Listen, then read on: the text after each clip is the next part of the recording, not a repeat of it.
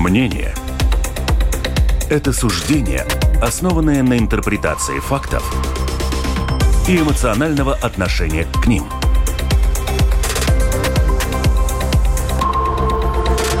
Открытый разговор с Ольгой Князевой на Латвийском радио 4. Добрый день, уважаемые радиослушатели. Открытый разговор. Латвийское радио 4. И понедельник наступил. Я не знаю, поздравить вас или посочувствовать. Ну, каждому свое. И наши подписчики в сети YouTube тоже вас приветствую. Сегодня видеоформат у нас есть. И мы будем говорить про школу. Проект «Школа 2030» в области изучения математики. Цитата в лучшем случае создает посредственную э, массу учеников, а в худшем приведет к деградации и подрыву уровня математического образования. Это не мои мои слова. Этот тезис содержится в письме учителей Рижской первой государственной гимназии. Это письмо кри- критическое, так скажем, я его прочитала, но довольно критическое, подписали 38 представителей латвийских образовательных учреждений. И в основном это государственные гимназии.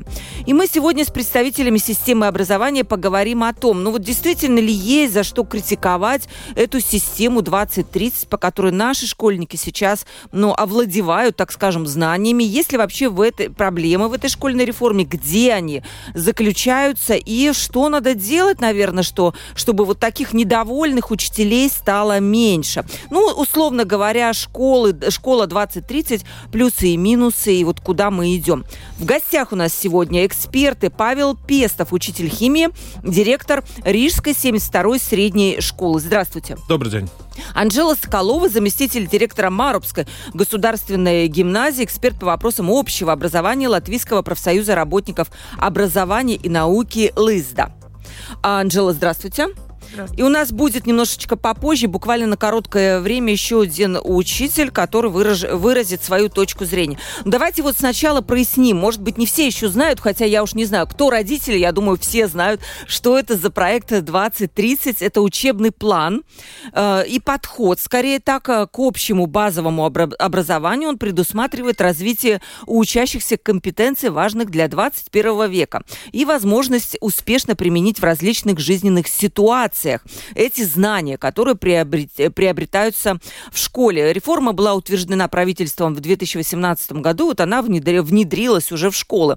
Что это такое простым языком? Вот как я это, как мать, как мать, у которой ребенок тоже учится в школе по этой же программе, школьников учат думать, э, искать материалы самостоятельно. Учитель выступает скорее наставником, который э, учит учиться, можем так сказать. Хотя учебные материалы вообще никто не отменял. И на выходе ученик должен получить главное – это компетенцию, то есть умение переносить полученные знания в меняющиеся, не знаю, обстоятельства, в меняющиеся со временем профессии. Сейчас мои гости наверняка меня поправят, если я где-то там ошиблась в формулировках, но, по крайней мере, я дам сейчас слово им.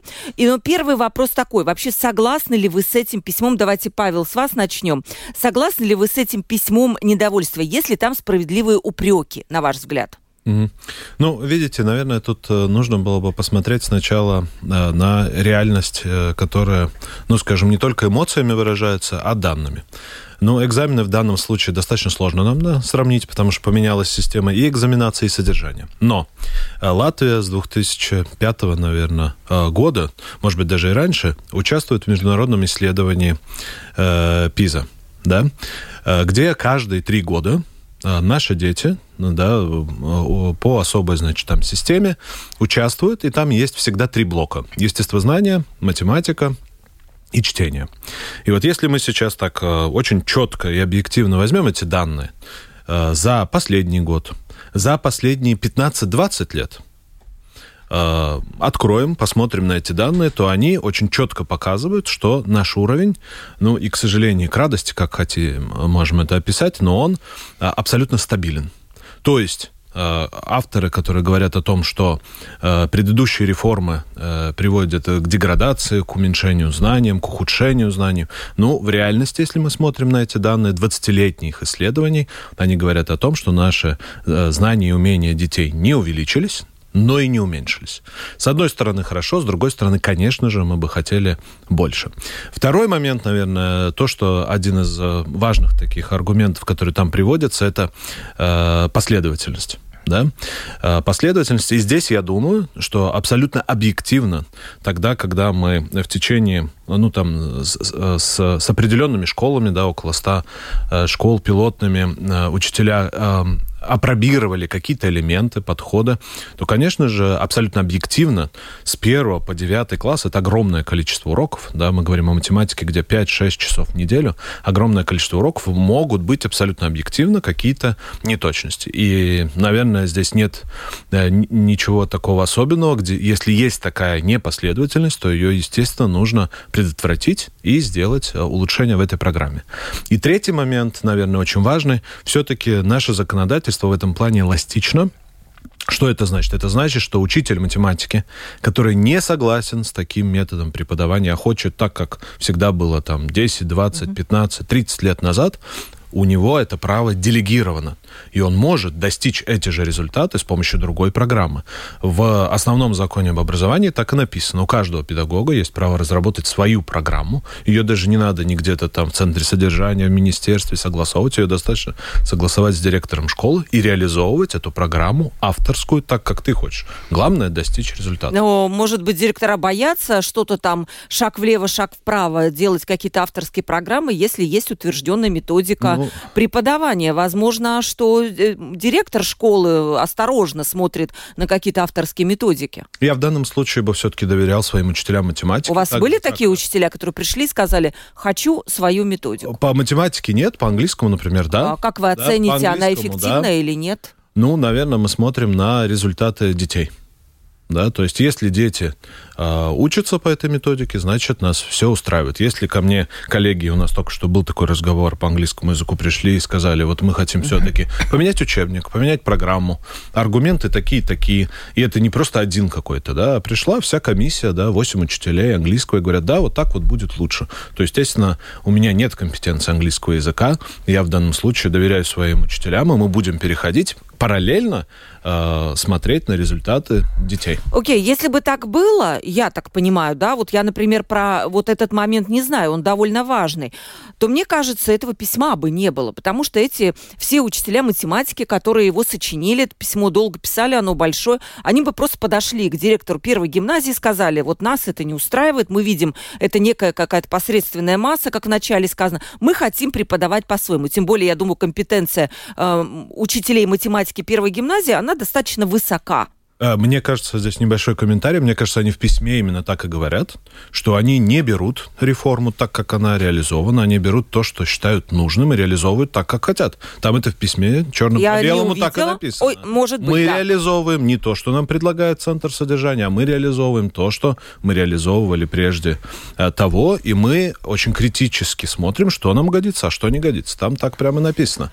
Так что... Да, как вы это, как вы видите со своей стороны? Вот если если не брать, может быть, даже это письмо, хотя вы наверняка тоже ознакомились с ним, да? Согласны, не согласны, и есть ли какие-то претензии по сути? Э, видите ли, как говорят, всегда можно лучше. да? То есть э, эта реформа плохая, можно лучше, предыдущая была плохая, можно лучше. И вообще, если мы будем мотать дальше ленту на много лет назад, то всегда что-то было не так хорошо и можно лучше. Я думаю, что в этом э, нынешней ситуации, да, школа 2030, это новый, все этот весь проект содержания и реформа, надо разделить две вещи. Надо разделить одна вещь, это та, над которой работали те самые 100 школ, школ, Павлом упомянутые, да, когда мы были тоже одной из этих школ, э, мы э, опробировали новый подход как по-другому надо учить детей. Не по-другому учить, ну, как сказать, не учить прибавлять и складывать, сейчас будем учить что-нибудь другое, да, а как по-другому учить детей прибавлять и складывать, к примеру, да. Э, другая часть – это содержание, это программы, которые э, были разработаны уже, даже я бы сказала, уже после этого активной фазы проекта, э, потому что когда была активная фаза участия учителей, мы работали над методами преподавания. Потом разрабатывались программы, которые опубликовали, когда уже мы начали новое содержание вводить, они были опубликованы, и учителя могли их использовать. И если мы посмотрим на эти программы, там так и написано «порог программа», то есть образец. Можно этот образец брать за основу, можно брать э, совершенно другой. Э, я как человек-практик, да, и у нас в школе тоже учителя, мы всегда придерживаемся такого. Надо сначала посмотреть, что нам предлагают, когда это что-то новое, да, и если мы будем видеть, что то, что нам предлагают, нас не устраивает, мы будем думать, как это переделать по-другому. Естественно, сейчас прошло три года, э, цикл закончился, сейчас четвертый год, когда дети учатся по вот этим новым программам. Естественно, можно пересматривать эти программы, и нужно их пересматривать, потому что то, что мы заметили в этих программах, не только по математике, но и в других предметах, есть некоторые вещи, которые, возможно, не соответствуют немножко э, возрасту детей. Да. То есть рано дается. Да, слишком рано может быть что-то. Опять же, это специфика какого-то учебного заведения. Да, в одном учебном заведении учатся дети, которые уже готовы готовы, в другом учебном заведении учатся дети, которые не готовы. И там, опять же, учителя, как профессионалы, да, могут сами э, думать и смотреть, как это все, ну, как, как это делать на уроках. Э, то, что э, там, допустим, опираясь на письмо или вообще о том, что говорят сейчас очень много о том, что нужно отменить школу 2030, нужно все это быстренько ликвидировать и вернуться к тому, что было. Мы можем вернуть программу, мы можем вернуть учебники, мы можем вернуть содержание, мы не вернем детей. Мы не вернем детей, которые сейчас, мы их не можем переделать в таких, которые были в 97 году, в 2001, в 2010. Сейчас дети другие. У нас произошла с ковидом огромная техническая революция моментальная. Да? Э, сейчас нет смысла давать домой решать 10 уравнений, потому что этих 10 уравнений ребенок может решить даже без его вмешательства. Он их одной кнопочкой закинул в программку, она там решилась, скопировалась и само отослалась. Поэтому сейчас нужно думать о том, как ребенку э, научить эти уравнения решать, но так, чтобы он действительно думал сам и думал головой. В этом суть реформы. Новый подход, который учителям нужно... Учит думать. Учить, учить думать, да. И то, что это реформа, где большой плюс, у нас есть масса учителей, очень много учителей, очень большой процент учителей, которые учили думать всегда а не, нет так, что вот мы никогда не учили думать, а тут хоп, в 2018 году нам закон написали, теперь будем учить думать. Да, меня тоже учили думать в школе, хотя я ее закончила почти 40 лет назад. Но э, то, что сделал этот проект для нас, допустим, когда мы с учителями говорили, это то, что то, что мы хорошо и правильно делаем, у нас сейчас вытащилось на сознательный уровень. Мы осознанно это делаем. Мы осознанно ведем хорошие уроки, где дети учатся думать. Если раньше это было интуитивно, может быть, мы не знали, как это называется, то теперь это мы знаем, это как называется, у нас есть теория, и основываясь на эту теорию, мы работаем на практике. Естественно, есть вещи, которые нужно дорабатывать, которые нужно пересматривать, которые нужно, может быть, менять тоже. Э, ну, потеряла слово сециба. Последовательность. Последовательность. Да, последовательность тем, возможно, нужно поменять, потому что сейчас сталкиваются учителя с тем, что по математике где-то там какая-то тема, может быть, чего-то, каких-то знаний не хватает, чтобы эту тему можно было изучить глубже, да. Э, возможно, что-то можно менять. Но сказать, что все плохо... Нет, не все. Сказать. Видите, здесь в письме не сказано. Я, например, не знаю, вот вы учитель химии, да, и там наверняка другие какие-то проблемы есть. Но я видела насчет химии, там была буквально одна фраза в этом письме, что что поскольку нет должного уровня вот той самой последовательности, эм, по математике это вроде как-то хаотично и непоследовательно рассказывается. Все это переносится потом на химию, а дети не могут э, ее, потому что химия сложный предмет, да, выполнять, потому что не освоена математика. Mm. И как раз эта реформа, как я поняла ее, она подразумевает очень сильный, тесный контакт между учителями различных специ... специальностей, чтобы вместе даже, возможно, как-то собирать разбираться, находить какие-то способы, ну вот как осваивать э, оба предмета, кооперируясь. Ну вот этого не хватает. Или хватает? Именно, именно так. Это как раз мой следующий был бы комментарий по поводу того, что мы, конечно, можем э, пробовать э, сложить такую программу, и, естественно, коллеги так и пробовали, чтобы максимально согласовать все предметы. В то же время нужно очень четко понимать, что школы реализовывают по-разному Что это значит? 7-9, например, дано общее количество часов на математику, на химию, на физику, на биологию. Как они будут конкретно реализованы? Ну, простой пример. Например, там 6 часов биологии. 2 э, э, часа в седьмом, 2 часа в восьмом, 2 в девятом, или 3 в восьмом, 3 в девятом, это в школах может отличаться. Это зависит от ресурсов школы, это зависит от того, какие она программу реализует. Мы знаем э, пример классической гимназии государственной, которая вообще реализует не по часам, а по модулям. То есть они за полгода выжимают в модуль. Это еще совершенно другая ситуация. Поэтому сказать, что мы теперь там центр содержания или Министерство образования может вот на каждый такой случай написать согласованную программу, это абсолютно невозможно.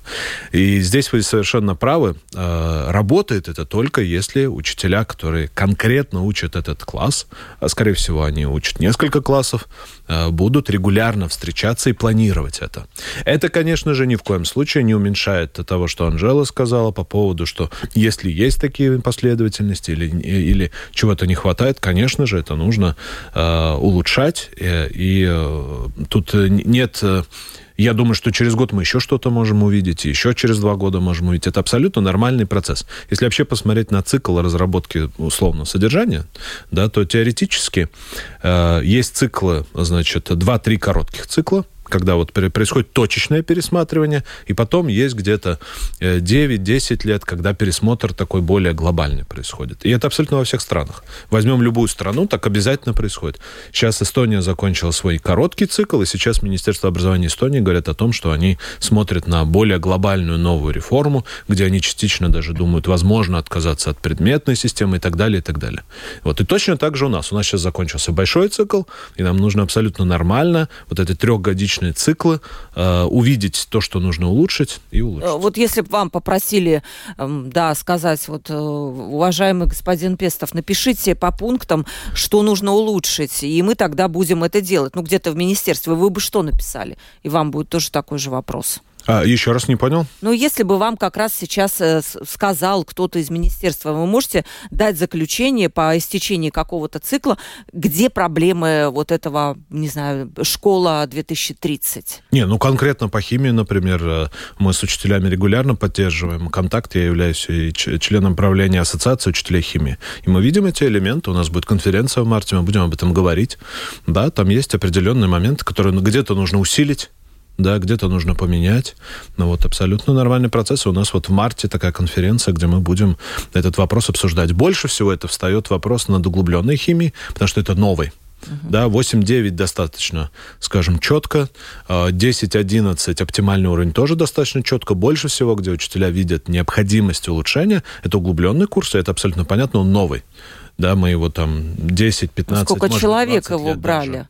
Потому что я понимаю, что школьники эту химию не любят, и можно было какое-то время не учить ее, а, чего, чему очень не обрадовались предприниматели, потому что они конкретно не получили тех а, школьников в вузах, которые знали бы химию и физику. Ну, если смотреть на прошлый год, то количество детей, сдающих химию углубленную, он увеличился, так что есть положительная тенденция, да. Э, ну, а дальше, наверное, нужно работать э, и с 1.6, а не только в средней школе. Да, то есть интерес все-таки закладывается в первом, втором, третьем, четвертом, пятом, шестом классе. А в средней школе мы очень часто пожинаем плоды. Да, поэтому тут это такой комплексный вопрос. Но если посмотреть, опять же, на количество сдающих химию в прошлом году, он увеличился. Но до этого не можно намного, было конечно. вообще не учить. Не намного, конечно.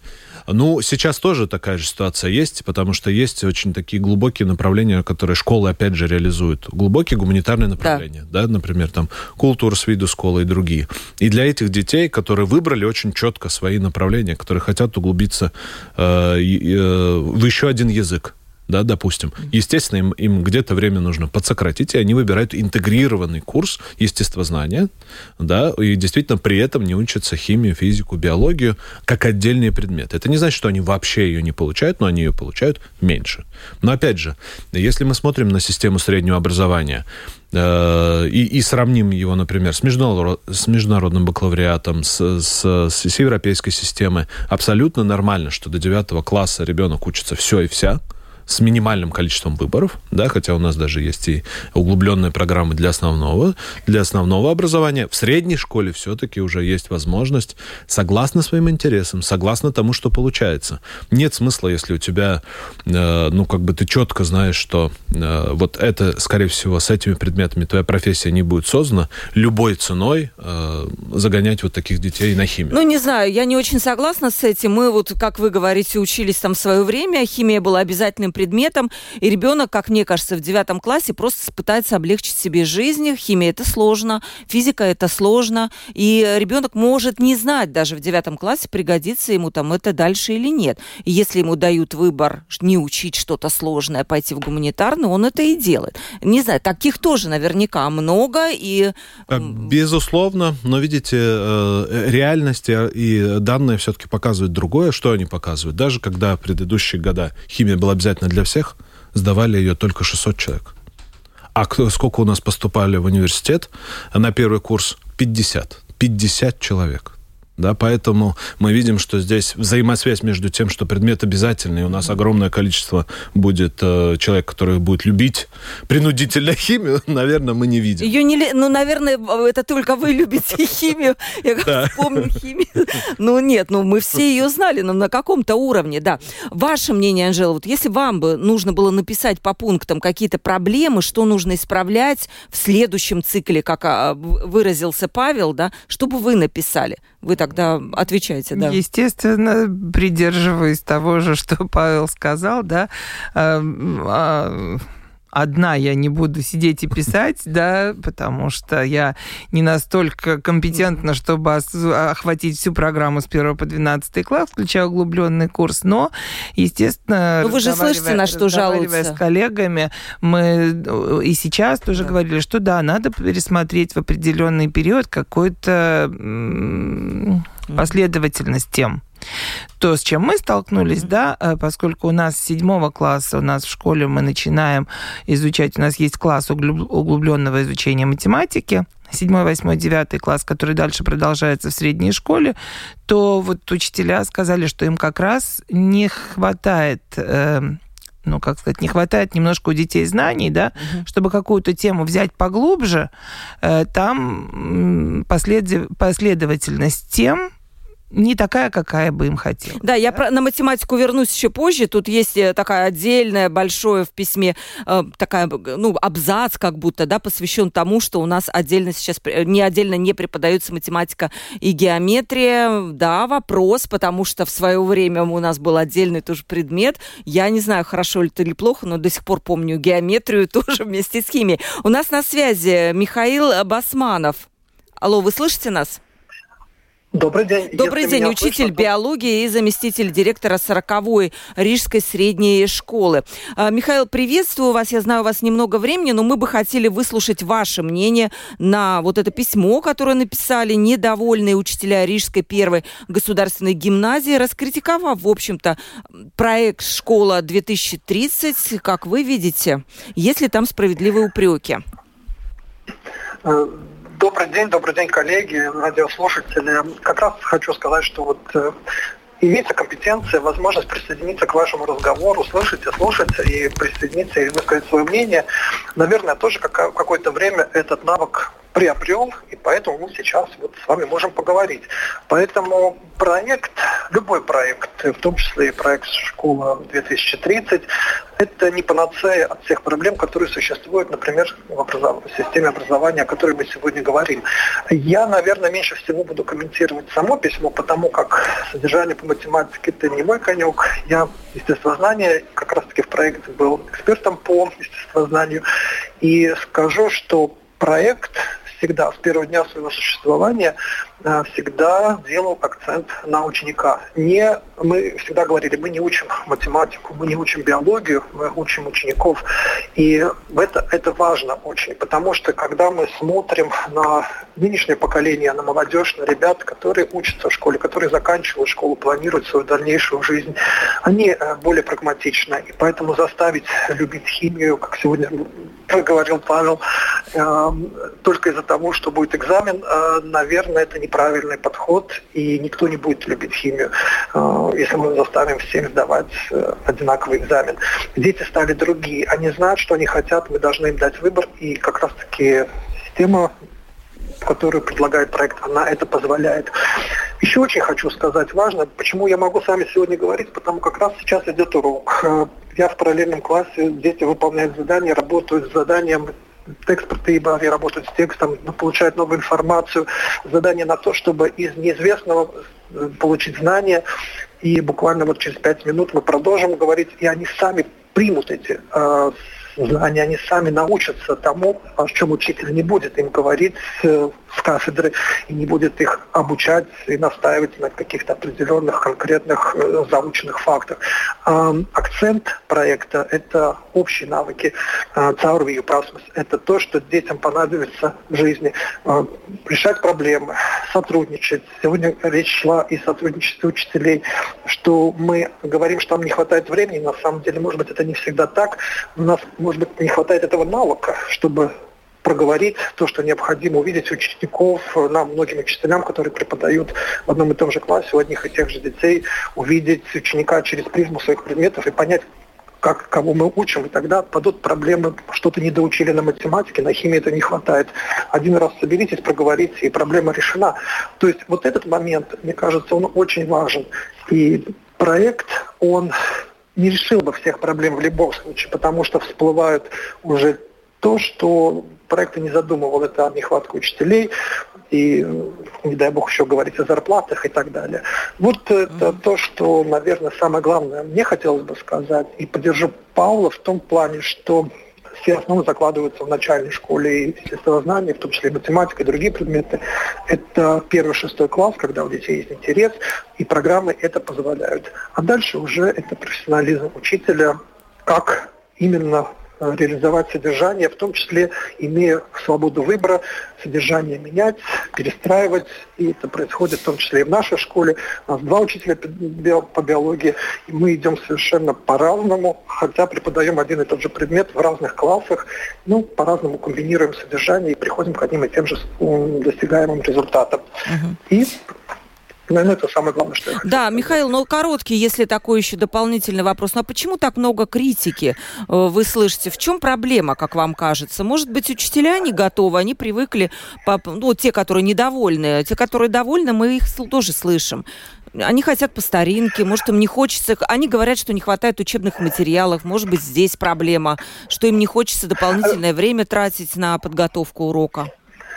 Конечно, когда учитель загружен, э, в том числе и в присутствующей студии мы это тоже прекрасно понимаем, сами являемся и учителями, э, что, конечно, проще, если есть разработанный материал, который я открываю и тут же э, прорабатываю его на учениках.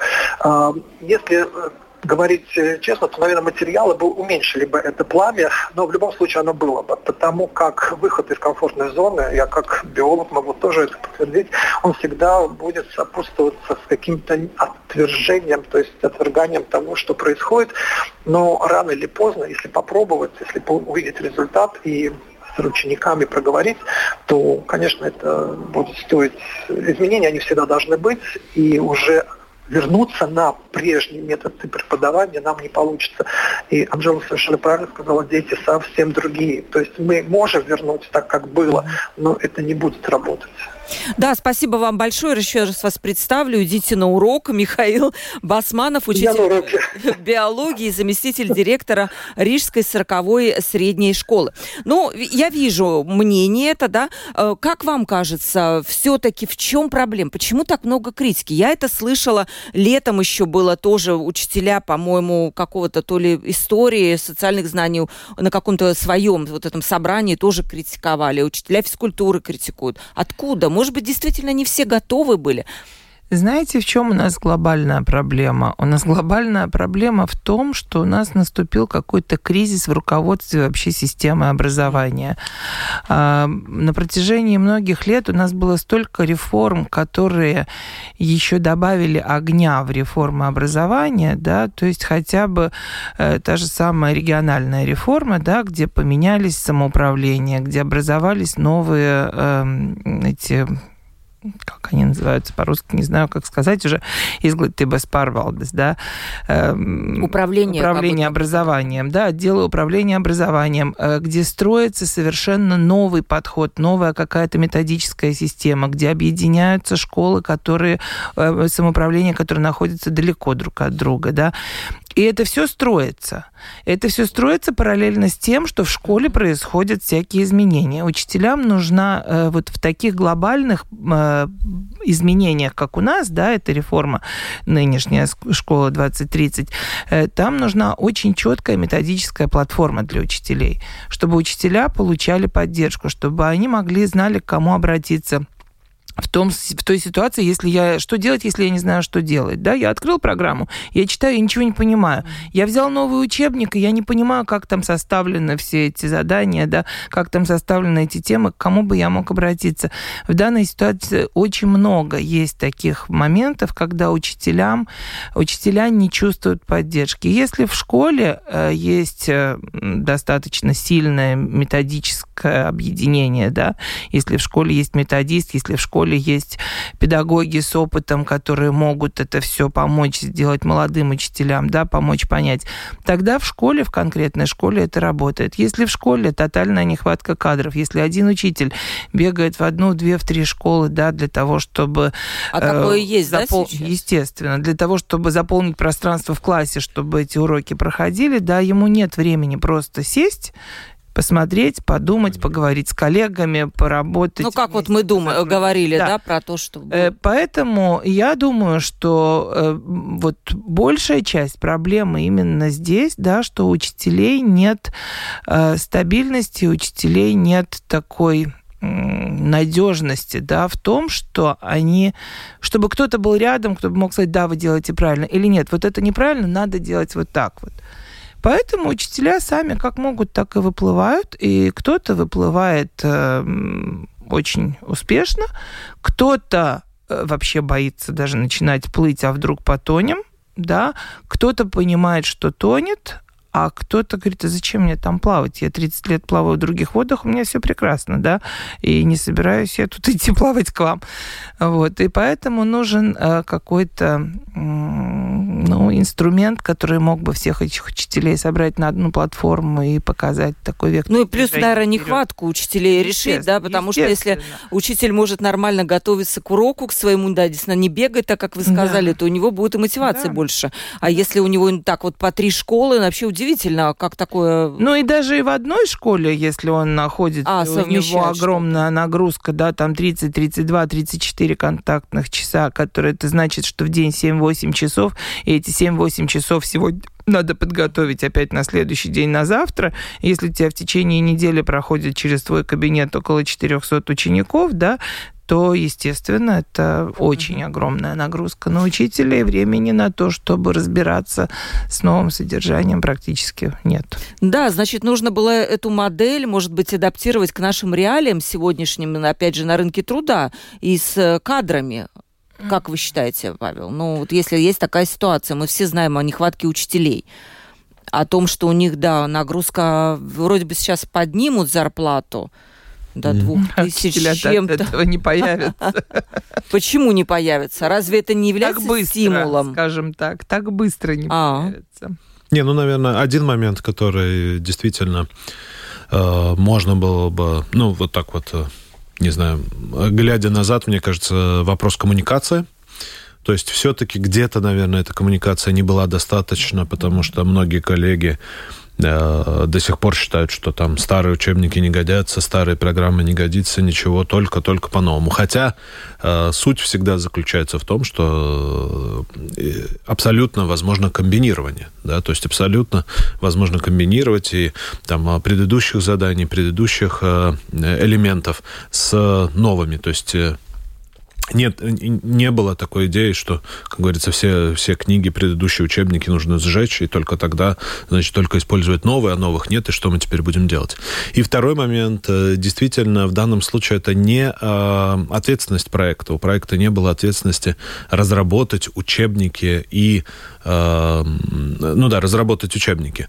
Но в то же время, очевидно, вот э, общая такая тенденция с точки зрения системы образования, очевидно, вот э, здесь этого вектора на разработку материалов, на разработку э, учебников, наверное, не хватило, чтобы тем учителям, которые или имеют, действительно, практически не имеют время, потому что они работают по двум школам или просто в одной школе, но 30 часов. Или те, которые, может быть, э, не готовы э, ну, взять где-то на себя ответственность, попробовать что-то по-другому. Потому что так, как вы в начале э, программы сказали, ну, есть боязнь, есть, а вдруг не получится и так далее, и так далее. То вот для них вот такая вот методическая поддержка в виде материалов и учебников, она, безусловно, ну, очень важна. И... Ее нет тоже так считаете, как Анжела? Она недостаточно. Недостаточно. Потому что, я еще раз повторюсь, в, э, ну, мандат и, и, так сказать, финансирование проекта было на э, примеры на примеры уроков, на примеры заданий, но не на полную такую методическую базу. Да, в то же время мы видим, что сейчас, очевидно, э, вот эта нехватка для той группы, у которой очень мало времени, или которые, э, ну, все-таки хотят более такого готового материала, именно этой группе недостаточно оказалось угу. этой поддержки. Еще к вам вопрос. Я так понимаю, ну, главное, для чего вообще это все придумано, это не для учителей, понятно, да?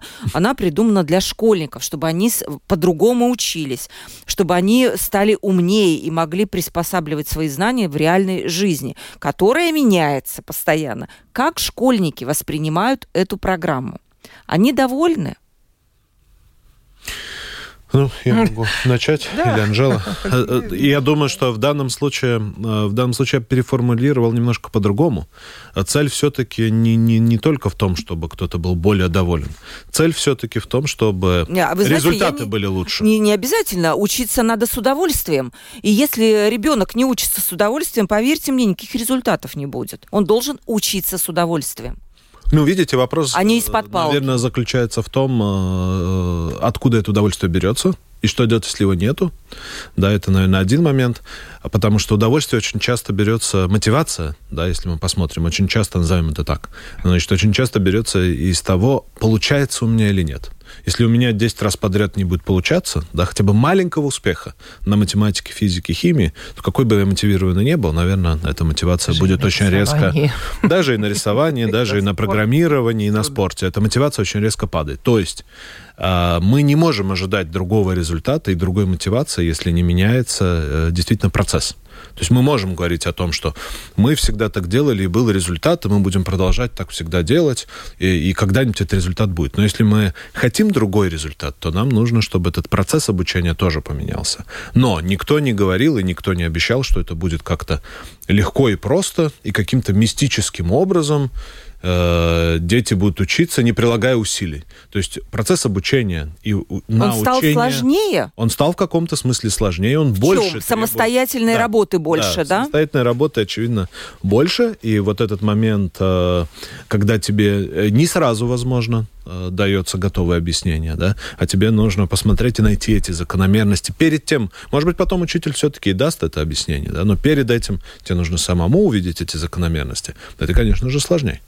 Или это будут делать родители, сидя с ребенком дома и искать ну, вместе с ним эти закономерности. Вот это точно, вот это точно, чего не должно было бы происходить, потому что это, к сожалению, как бы это там не поэтично звучало, но это медвежья услуга. Что получается? А учитель считает, что он хорошо сделал свою работу, угу. дети научились, да, потому что вот эти прекрасные там работы сделаны, которые сделаны там родителям, допустим. Он идет вперед. Ребенку в результате э, некуда этот новый материал, его не с чем ассоциировать и связать. В результате э, возникает очень простой и быстрый момент, когда родитель-то уже начинается там химия, физика или математика становится сложной, родитель уже не может в данном случае помочь.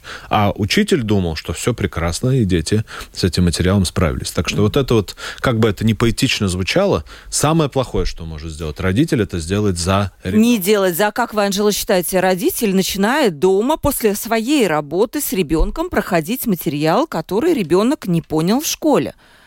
и выступать в роли учителя. И возможно, что он тем самым тоже делает медвежью услугу, потому что он не учитель, он объясняет, как может. Это, наверное, в ковид было очень сильно заметно, когда родители стали учителями. У всех повысилась успеваемость. Родители наконец-то свои амбиции могли удовлетворить. То, что в школе не удалось, да, смогли здесь, да. Э, видите ли, учебный процесс э, включает в себя очень большую долю и воспитательного процесса. И воспитательный процесс, ценности, с которыми ребенок из семьи приходит в школу, да, что, что важно в семье. Вы говорите, получать удовольствие. Один получает удовольствие от того, что он перелопатит кучу литературы, докопается до истины и, наконец-то, выполнит там или решит что-то, или узнает, да. Э, от этого кайф ловит, другому это влом он не хочет этого делать, да, и удовольствие у него тогда, когда ничего не занято, вот это все прекрасно. Поэтому э, родители, которые э, сидят с детьми сами или которые находят частных учителей, да, и отправляют детей к частным учителям, и потом говорят, что вот мы, у нас образование бесплатно, мы платим за образование, да. Тут надо понять, а почему это все происходит, да, что ребенок делает в классе, если он не понимает, и дома потом родители должны с ним заниматься. Действительно ли это учитель плохо объяснил, это плохо написано в учебнике, или ребенок вообще, у него выработались другие привычки, у него уже такая привычка выработалась, что в классе он может в лучшем случае просто отключиться и ни на что не реагировать, потому что знаешь, что дома мама, папа, брат, сестра, частный учитель и так далее, Объяснить. там ему объяснят, да, и поэтому стоит ли напрягаться тут в школе 8 часов, если я приду домой, а еще еще и поплачу, устрою истерику, да, мама скажет, вот учителя такие плохие, все, я останусь хорошим. Это то, что тоже ребенка выбивает из зоны комфорта. И это, опять же, какая у нас э, в семье, какая система разработана, да. Естественно, учитель, э, родитель должен помочь ребенку в чем-то, да, разобраться. Никто же не говорил, что вы ребенка родили, в школу отдали, потом вам его через 12 лет готового назад выписали, да, и мне там надо и пальцем не пошевелить пошевелить. Естественно, родители должны каким-то образом участвовать э, в, в обучении, в воспитании и так далее. Но явно не выполнять работу. Да, но явно не выполнять работу. И если родители видят, что есть какие-то проблемы, то из, от родителей должна исходить инициатива прийти в школу и выяснить, выяснить почему. Почему, в чем но, проблема? Э, прийти в школу не с целью искать врагов в школе, а с целью э, понять проблему и договориться о сотрудничестве. Что мы со своей стороны можем в школе, что вы со своей стороны можете дома, для того, чтобы ребенок мог успешно учиться. Ну вот это мой вопрос. Да, у меня как... есть вопросы еще, но у меня есть свой заключительный вопрос. Вот те, кто э, отвечает на такую критику, они говорят обычно так, чтобы оценить результаты этого нового модуля проекта «Школа 2030», надо подождать какое-то время, и тогда мы увидим, как это идет. Что, для, на ваш взгляд, станет вот этим критерием измерения? Это государственные экзамены, насколько дети хорошо сдали их?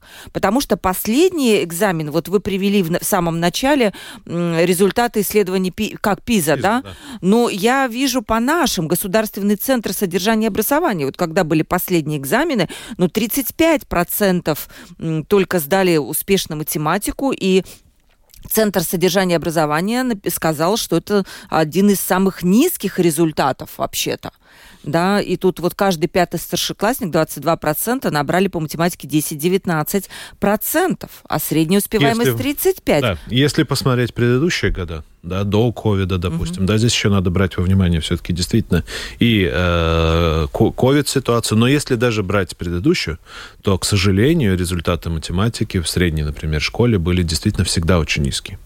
То есть э, нам надо здесь понимать, что ситуация была достаточно критическая э, всегда. Да, и мы действительно ищем эти пути, как эту ситуацию улучшить.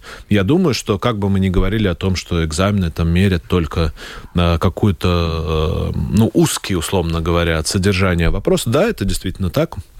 Но в то же время экзамены это хороший, э, это адекватный индикатор качество образования. Это не все образование, мы все это прекрасно Может, понимаем. поступление в вузы, я Безусловно. не знаю, это тоже, наверное. Не, я думаю, что, значит, результаты экзаменов и количество вот выпадающих детей в девятом классе, это достаточно хороший и важный для нас индикатор как страны. Мы не можем оставлять ребенка э, вне основного образования. Это абсолютно не конкурентоспособность. Это очень нормальный индикатор, который мы должны делать все, чтобы его уменьшить.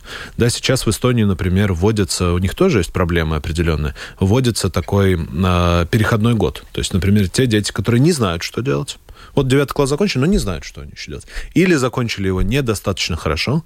У них есть вот один такой год, где они интенсивно обучаются, э, э, ну, там, в данном случае, там, эстонскому, английскому, еще какими-то навыками, чтобы лучше себя, например, понять. Они, это считается десятый класс? Это или... считается вот э, такой адаптационный Просто... год. А потом идут в десятый А потом класс? они выбирают, да, возможно, они пойдут в техническое, возможно, они пойдут в среднее образование, да, то есть, но они уже более но они год теряют, получается, да, как будто. Да, но в то же время э, это тот вопрос. Мы не можем э, ребята, которые, значит, с недостаточными навыками закончили основную школу, мы их не можем никуда дальше. Mm. Мы должны Интересная им помочь. Модель да, чтобы они были конкурентоспособны. Иначе это социальная но ну, группа вы, в будущем. Вы знаете, но если результаты экзаменов, э, как вот утверждают, опять же, ги, первая гимназия, что они там тоже намекают на то, что они будут хуже, если они все-таки будут хуже, то мы можем говорить о том, что этот проект был неудачный.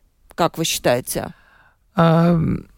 Однозначно нет потому что экзам... результат экзаменов это только один из показателей, которые вообще э, говорят о том, насколько качественное или некачественное образование. Вы же знаете анекдот, да? 10 лет э, окончания школы будем праздновать на яхте нашего двоечника.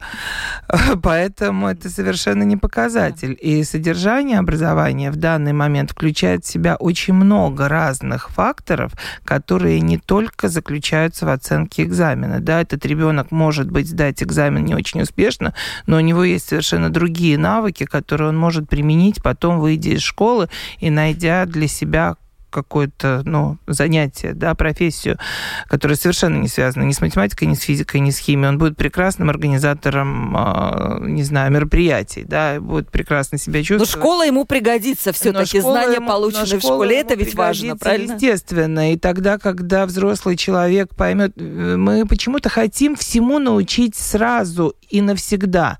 Когда взрослый человек понимает, что ему не хватает каких-то знаний, э, человек, который понимает, что этих знаний не хватает, он идет и учится мы учимся постоянно все время. Школа, главная задача школы в наше mm-hmm.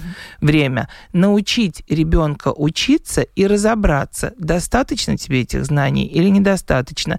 И это то, с чем тоже, опять же, одна часть и педагогов, и общества борется против новой системы оценивания, но эта новая система оценивания, она очень тесно связана вот именно с этим, да, с с помощью оценивания, не только оценки цифры, а в целом оценивания, да, помочь ребенку разобраться, что я знаю, что я умею, достаточно мне этого или нет, и что мне делать дальше, чтобы мой результат, чтобы я получил угу. себя лучшую версию. Ну вот э, таким... Да. Давайте а, обратимся, у нас буквально пять минут осталось. Э, по, мне, по мнению нашего слушателя, вот одного, советская школа давала школьникам хороший уровень усвоения точных наук. Наверное, да. Удовольствие ученика, пишет слушатель, начинается с доброжелательной интонации грамотного учителя, который э, может упрощать, а не научивать. Добрый день. Почему у нас нельзя использовать израильскую модель образования? В этой модели дети уже знают, на что они способны в будущем. Но я так понимаю, что у нас, э, не знаю уж как это назвать, Частично. израильская или не израильская, но, по крайней мере, как вы элементы. объяснили, элементы, элементы есть, да. Ольга пишет, добрый день. Вот вы говорите, родители реализовали свои амбиции. А как в ковид первоклассник должен был учиться, когда в первую волну ничего не было организовано? Второй класс уже появились какие-то видеоуроки. К сожалению, первый, второй класс, попавший в ковид, есть пробелы, и они тянутся до сих пор. Если коротко согласны, есть пробелы. Вот первый, второй класс и тянутся до сих пор. И в первом, втором, и в пятом, шестом, и в десятом, в одиннадцатом пробелы есть. И только, опять же, нужно понимать, насколько эти пробелы критичны как их заполнять. Мы до сих пор э, есть какие-то последствия ковида. Поэтому... Виктор Виктор рассказывает историю, что у не, ребенок ходил в школу, и учителя бастовали против низких зарплат, а ученикам просто говорили, э, вот возьмите учебник, и будет у вас самостоятельное обучение. Ну, кто ничего не понимал, тому говорили, читайте еще раз. Вот детям приходилось э, заниматься с репетиторами, то есть брали репетиторами. Ну, вот так вот, что вот такие истории встречаются тоже. Э, пишет нам еще, сейчас скажу. Э, вопрос еще есть. Добрый день. Скажите, почему в, школа, в школе 2030 учебный год убирают возможность ученику дать исправить конкретную контрольную с 24 по 25 год, школьный учебный год. Только в конце года они смогут улучшить свой результат по предмету. Можно констатировать, что будет больше не успевающих учеников. Почему так придумано? Почему нет возможности школьникам исправить свои ошибки? Кто знает ответ? Ну, я, наверное, могу покомментировать. Да, хорошо. Здесь э, два момента. Э, первый момент. Э, все-таки очень важно, чтобы ученик готовился до контрольной и учился до контрольной. Вот в этом цель этого преобразования.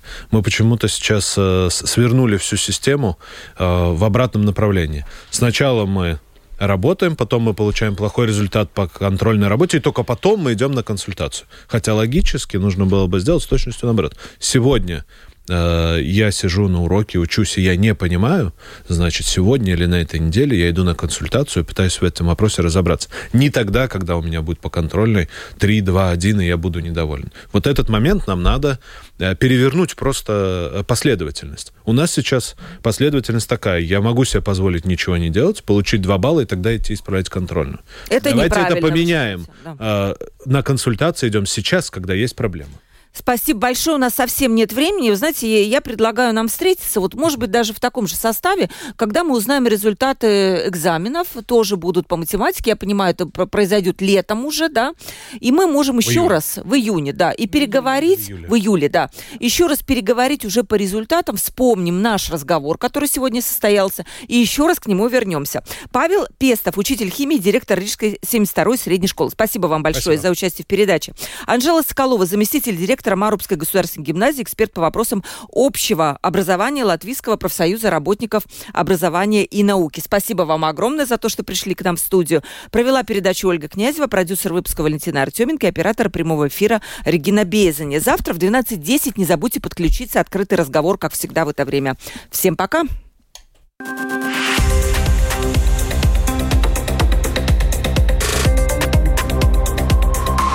Открытый разговор. Площадка для обмена мнениями по самым важным темам с Ольгой Князевой на Латвийском радио 4.